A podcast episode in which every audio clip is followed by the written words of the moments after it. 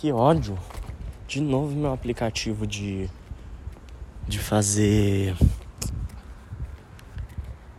podcast, o Anchor, foi deslogado, tô sem internet. Nossa, esse mês uma mandinga recaiu sobre mim. Mas minha vida tem bênçãos demais. Eu não sou religioso não, tô falando isso de maneira mais metafórica.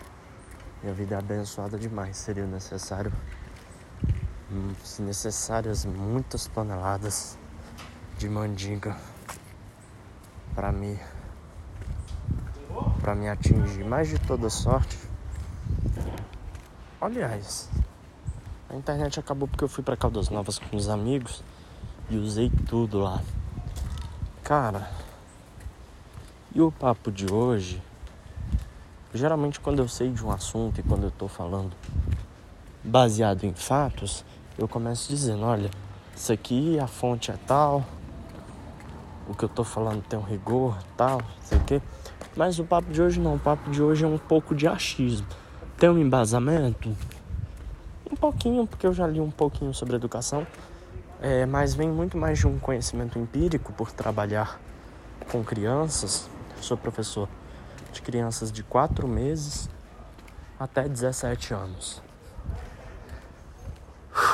E aí a gente vai falar sobre a chegada da criança ao mundo, a primeira fase da vida mesmo, chegada ao mundo aí. E como você pode educar a sua criança? Eu acho que hoje o relevante é a gente colocar um foco maior na autoestima.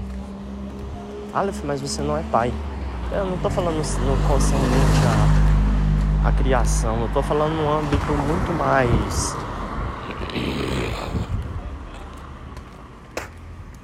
no âmbito muito mais é, pedagógico e de aprendizado, do, aprendizado até acadêmico, assim, de leitura de mundo, de compreensão, né? O que, que é importante para a criança conseguir desenvolver esse processo e se tornar uma criança inteligente.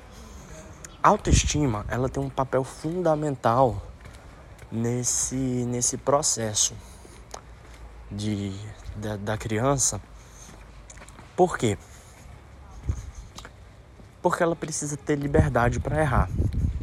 Essas conexões neurais, até os dois anos, é, hoje talvez tenha, possa haver uma alteração dessa idade, enfim, mas até em média dois anos, a criança ela está muito mais descobrindo a existência dela.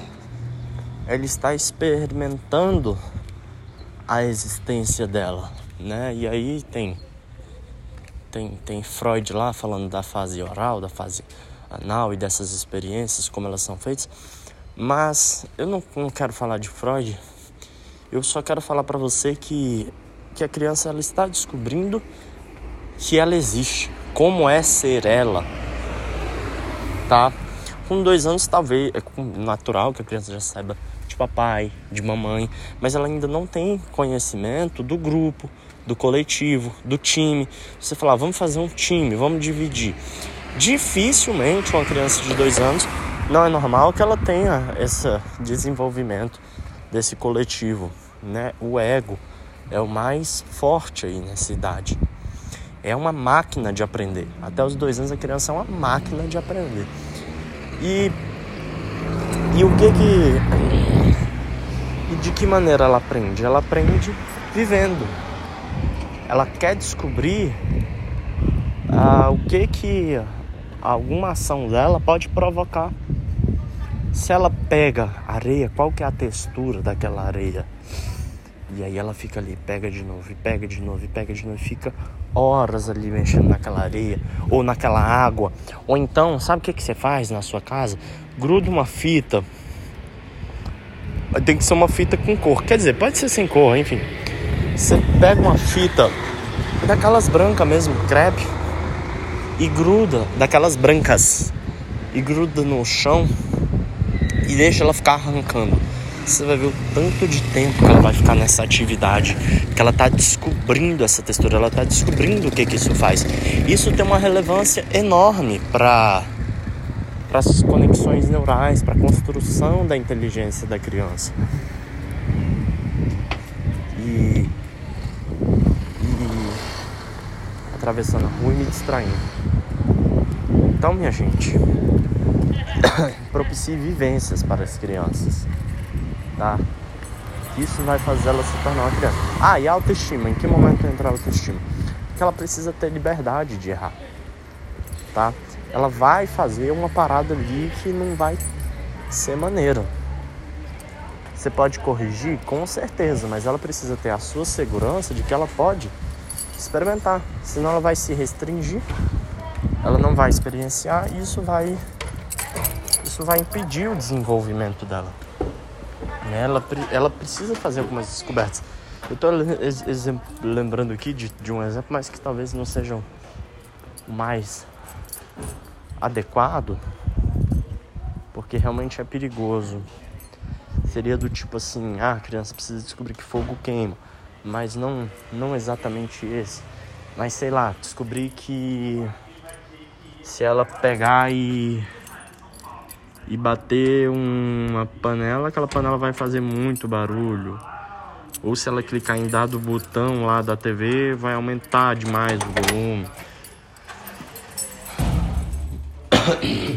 Não é tão interessante assim. Quer dizer, é mais pitaco meu. Não queria entrar tanto nessa parte de tecnologia, mas da vivência em si. Como que a criança vai aprender a andar andar no Vilotrol é você deixando ela andar, ela descobrindo a lógica daquilo. E aí ela sacode o Vilotrol, vira o Vilotrol de cabeça para baixo. Eu acho que quanto mais autonomia e mais liberdade, claro, dosada, com equilíbrio, você puder dar, né?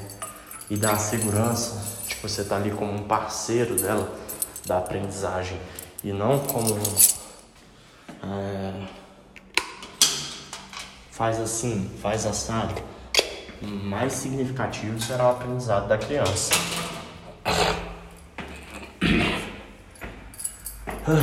Vamos lá. Subir as escadas. Tô com sinusite.